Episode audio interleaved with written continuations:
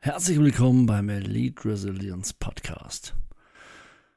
Du kriegst nie das eine ohne das andere.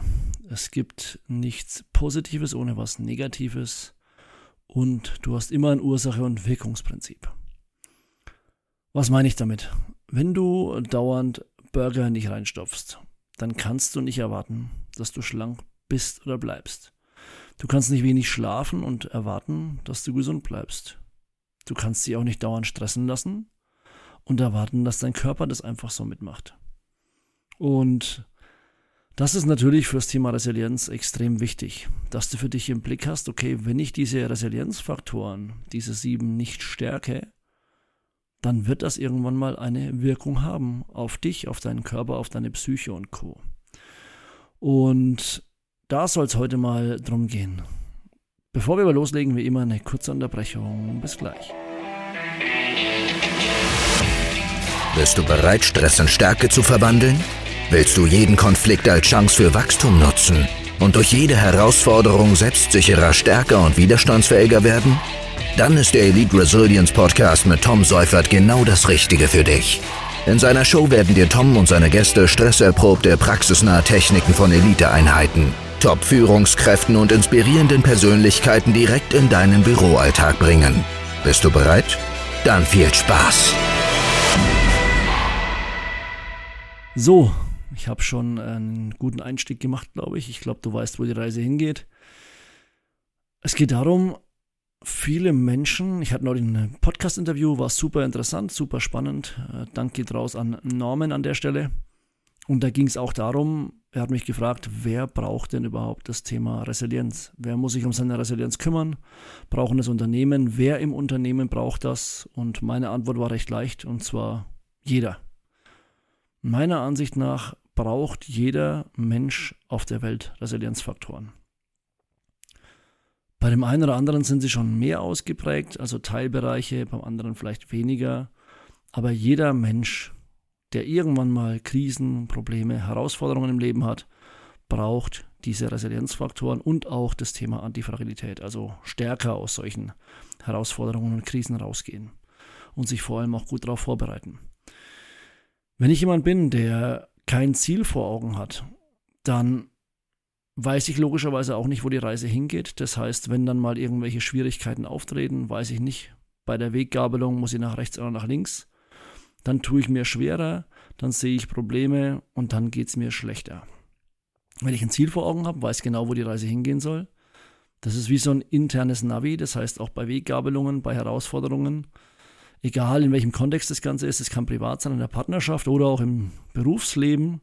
Wenn ich merke, okay, der Job, den ich gerade habe, der führt mich auf keinen Fall zu diesem Ziel, der macht mich kaputt auf Dauer, der Chef hat vielleicht irgendwelche hm, herausfordernde Eigenschaften, ist Narzisst, ist, äh, betreibt Gaslighting, egal was. Also ich merke, okay, egal wie ich da weitermache, ich komme nicht an mein Ziel ran. Dann macht es Sinn, hier einen Cut zu machen und sich weiterhin auf sein Ziel zu fokussieren. Also einen neuen Job zu suchen, sich umzuschauen, wo geht die Reise hin, was kann ich besser machen, was kann ich machen, das mir hilft, um mich dahin zu führen, wo ich hin möchte. Das gleiche gilt für Menschen, die immer problemorientiert denken. Also die sieben Resilienzfaktoren werde ich jetzt der Reihe nach durchsprechen, wie du vielleicht schon gemerkt hast. Also Ziel- und Zukunftsplanung ist einer der Resilienzfaktoren. Problemorientierung bzw. Lösungsorientierung ist einer dieser Resilienzfaktoren. Wenn du immer problemorientiert denkst, dann hat es natürlich auch Vorteile, wenn du siehst, welche Hürden oder Herausforderungen auftreten können auf deinem Weg. Lösungsorientierung ist aber gesünder. Weil das bringt nichts. Es gibt Menschen, die wälzen diese Probleme nach rechts und nach links und überlegen sich, okay, und was kann noch schiefgehen und jetzt ist das passiert, jetzt, ähm, keine Ahnung, habe ich meinen Job verloren zum Beispiel und wälzen das und warum habe ich ihn verloren? Und ach, und wie kam es dazu? Und, und so weiter und so fort. Lösungsorientierter Mensch sagt, okay, ich habe den Job verloren Du musst dir natürlich auch Zeit geben, um das zu verarbeiten, aber du musst auch wieder aufstehen. Du musst weitermachen, eine Lösung suchen. Welche Fähigkeiten haben mir gefehlt? Was ist das Gute am Schlechten? Also auch da immer zu schauen, Optimismus spielt da noch mit rein, ist auch ein Resilienzfaktor. Zu schauen, okay, was ist jetzt das Gute? Habe ich jetzt mehr Zeit? War das vielleicht eh nicht der Job, den ich wollte? War das nicht der Chef, das Team, mit dem ich zusammenarbeiten wollte? Und da zu schauen, dass ich eben dahin komme, wo ich hin möchte. Das heißt, ich muss für mich schauen, wie kann ich zielorientiert arbeiten. Der nächste Punkt ist die Opferrolle. Also Menschen, die sich gerne in der Opferrolle suhlen, das ist nicht negativ gemeint, das hat natürlich auch einen gewissen Wert für die Personen. Wenn ich es gewohnt bin, als Opfer Anerkennung zu bekommen, Aufmerksamkeit zu bekommen, unterstützt zu werden, von außen ähm, Zuspruch zu bekommen, dann möchte ich die Rolle logischerweise auch nicht ablegen. Trotzdem muss ich irgendwann aus der Rolle raus, weil die Opferrolle macht mich passiv, die macht mich hilflos und hoffnungslos. Und da muss ich schauen, wie schaffe ich es, diesen Switch hinzubekommen, mal die Position zu wechseln und von außen auf meine Situation zu schauen. Und dann gleichzeitig damit den nächsten Resilienzfaktor zu stärken, und zwar die Eigenverantwortung. Verantwortung zu übernehmen für mein Handeln, für mein Tun, für das, was passiert ist. Verantwortung heißt nicht Schuld, also es kann sein, dass jemand anders schuld ist, aber ich bin verantwortlich dafür, wie ich damit umgehe, was ich daraus mache, was ich jetzt aus diesem ähm, Konflikt mache, beispielsweise, den ich hatte, oder aus dem Verlust, den ich hatte, oder, oder, oder. Das ist meine Verantwortung, aus dieser Geschichte wieder rauszukommen. Sobald ich anderen die Verantwortung übergebe, habe ich ein Problem. Ist in der heutigen Zeit auch so, beispielsweise, oder mal so ein Praxisbeispiel, Menschen versuchen inzwischen mit ChatGPT, also mit künstlicher Intelligenz, Konflikte zu lösen. Das ist eine gute Option. Das ist lösungsorientiert im Sinne von, ich kann mir da ruhig Lösungsanhalte holen, aber ich werde keine Konflikte lösen können durch KI. Ich lerne Konflikte zu lösen, dadurch, dass ich Konflikte angehe. Und dass ich Konflikte mal bewusst eingehe, das gehört zur Antifragilität. Also in den Trainings, die ich, die wir so machen, gehört es immer mit dazu, sich mit diesen Faktoren auseinanderzusetzen. Und zu schauen, wie reagiere ich in Konflikten, wie ist meine Körpersprache, Mimik, wie, ich die, wie ist die des Gegenübers, wie bin ich kommunikativ aufgestellt, was macht Stress mit mir, was macht Stress in meiner Sprache. Du wirst seltenst eloquenter im Stress. Das heißt, du musst schauen, dass der Stress nicht so hoch kommt. Und dann musst du eben für dich schauen, okay, diese Verantwortung kann ich keiner KI übergeben, diese Verantwortung muss ich übernehmen. Und dann muss ich schauen, wie stärke ich mich für künftige Herausforderungen. Konflikte waren jetzt ein Beispiel, geht auch um normale Herausforderungen, um Krisen, aber auch um so krasse Sachen wie Mobbing, Diskriminierung und so weiter, wenn ich mich vielleicht im Berufsleben durchsetzen muss oder möchte. Und da ist es wichtig, den Faktor Verantwortung oder Eigenverantwortung zu stärken. Der nächste Faktor ist, Optimismus habe ich vorhin schon angesprochen, ist die Akzeptanz. Es gibt Situationen, die kann ich einfach nicht ändern. Es gibt einen Spruch, love it, change it or leave it. Und in dem Fall, wenn ich es nicht verlassen kann, die Situation aktuell, wenn ich sie nicht verändern kann aktiv, dann muss ich sie akzeptieren. Also du musst sie nicht lieben, aber du solltest sie zumindest akzeptieren. Weil wenn ich nichts ändern kann, was ist die andere Option? Ich habe keine andere Option. Und sich immer wieder darüber aufzuregen, dass was ist, wie es ist, wenn ich es nicht verändern kann oder möchte, bringt mir ja nichts. Also auch da den Resilienzfaktor Akzeptanz muss ich unbedingt stärken. Und wie ich es am Anfang schon gesagt habe, du kriegst nie das eine ohne das andere. Das heißt, wenn du das nicht machst, dann wird dir das immer über kurz oder lang um die Ohren fliegen. Egal in welcher Situation. Wenn ich leichten Stress habe, dann ist das egal. Wenn ich aber eine Krise habe, wenn ich eine Herausforderung habe. Und seltenst sind übrigens die Stressfaktoren so Riesenkrisen, die kommen. Meistens sind es kleine, unscheinbare, sich anhäufenden Probleme, Herausforderungen, die kommen.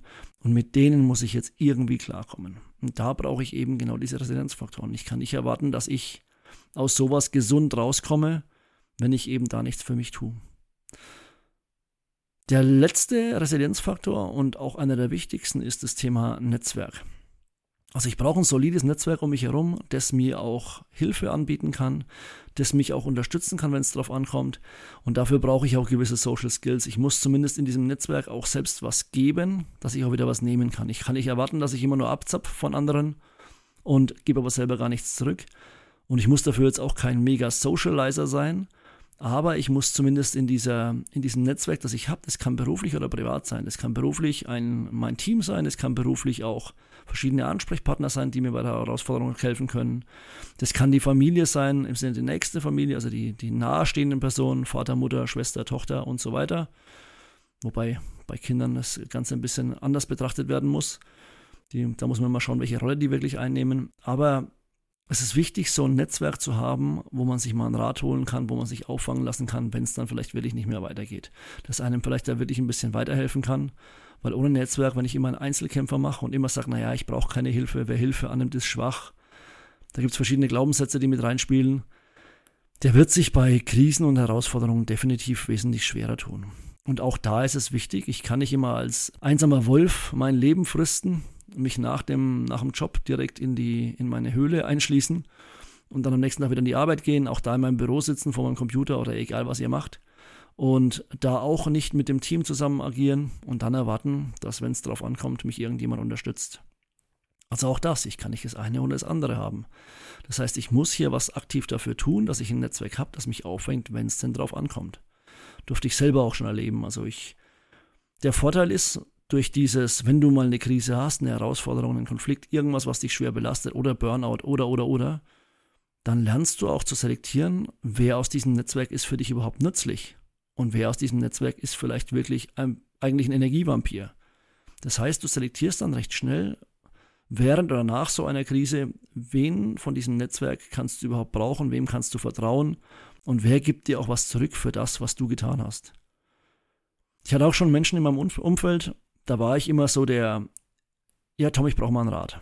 Egal, ob es um Beziehungen, um Job ging, um irgendwelche Konfliktgespräche, um irgendwelche Stressfaktoren, Probleme dem Chef und so weiter. Und ich habe mir immer die Zeit genommen. Wie gesagt, war privates und berufliches Umfeld beides dabei. Und als ich dann mal Ratschläge gebraucht habe oder als es mir mal schlecht ging oder jetzt wie Anfang des Jahres, habe ich ja schon erwähnt, diesen privaten Verlust hatte, da habe ich gemerkt, dass von diesen Menschen, also von Teilen dieser Menschen, gar kein Feedback kam. Da kam nicht mal ein, oh, mein Beileid oder tut mir leid oder irgendwas. Ganz im Gegenteil, die waren sogar so kackendreist und haben währenddessen sogar noch Ratschläge für sich eingeholt. Du, ich habe da mal eine Frage und zwar habe ich das und das Problem, wo ich mir denke, mal, wie bescheuert bist du eigentlich, dass du so wenig Empathie und emotionale Intelligenz besitzt, zu checken, jetzt wärst du mal dran, dass du mich mal unterstützt. Und das war für mich aber ganz gut, weil ab dem Zeitpunkt, das habe ich auch lernen dürfen die letzten 10, 15 Jahre, dass ich die Person ab dem Zeitpunkt aus meinem Leben ausschließe. Die hat eine Freundschaft verwirkt.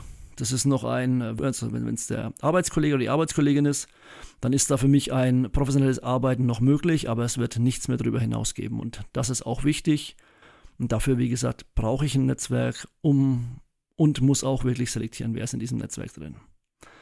Also lange Rede, kurzer Sinn. Ursache und Wirkungsprinzip. Du kannst nicht das eine oder das andere haben. Denk dran, stärk deine Resilienzfaktoren. Jeder braucht Resilienzfaktoren. Es wird immer was in deinem Leben passieren, wo du dich auf dich selbst verlassen musst. Du hast privat eine Trennung, das reicht schon aus, du hast eine, eine Trennung in der Beziehung. Du hast einen privaten Verlust, es stirbt jemand, du verlierst deinen Job, du hast einen Konflikt, Du hast selbst irgendwelche gesundheitlichen Probleme. Du hast Nahestehende, denen es schlecht geht. Also es sind ganz viele Möglichkeiten, die du hast in deinem Leben und jeder, es gibt immer Hürden, es gibt immer Herausforderungen. Wer mir erzählt, hat in seinem Leben noch keine Krise, noch keine Herausforderung, noch keine Hürde, noch keinen Konflikt gehabt, der lügt faktisch. Das wird immer passieren. Und je mehr du solchen Sachen aus dem Weg gehst, desto schlechter ist es für dich. Mache ich aber in einer anderen Folge nochmal geht es ums Thema Antifragilität. Ich hatte ja in einer anderen Folge schon mal erklärt, was das ist.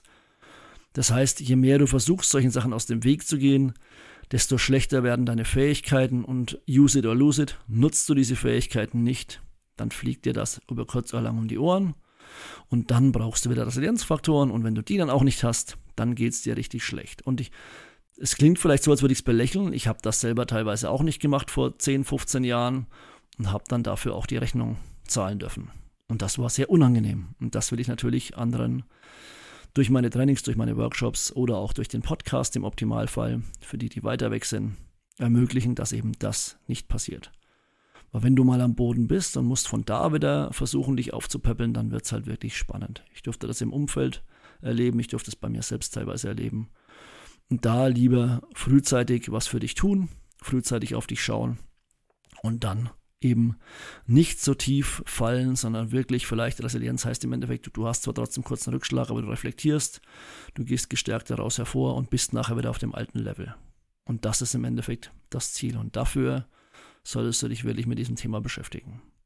Ich werde jetzt auch die nächsten Folgen schauen, dass ich diese einzelnen Resilienzfaktoren mal ein bisschen beleuchte, im Sinne von, was kannst du dafür machen, wie kannst du die stärken, wie finde ich so die Verknüpfung zu dem, was ich so im beruflichen und privaten Kontext nutzen durfte bisher da wird es ein paar Tipps geben.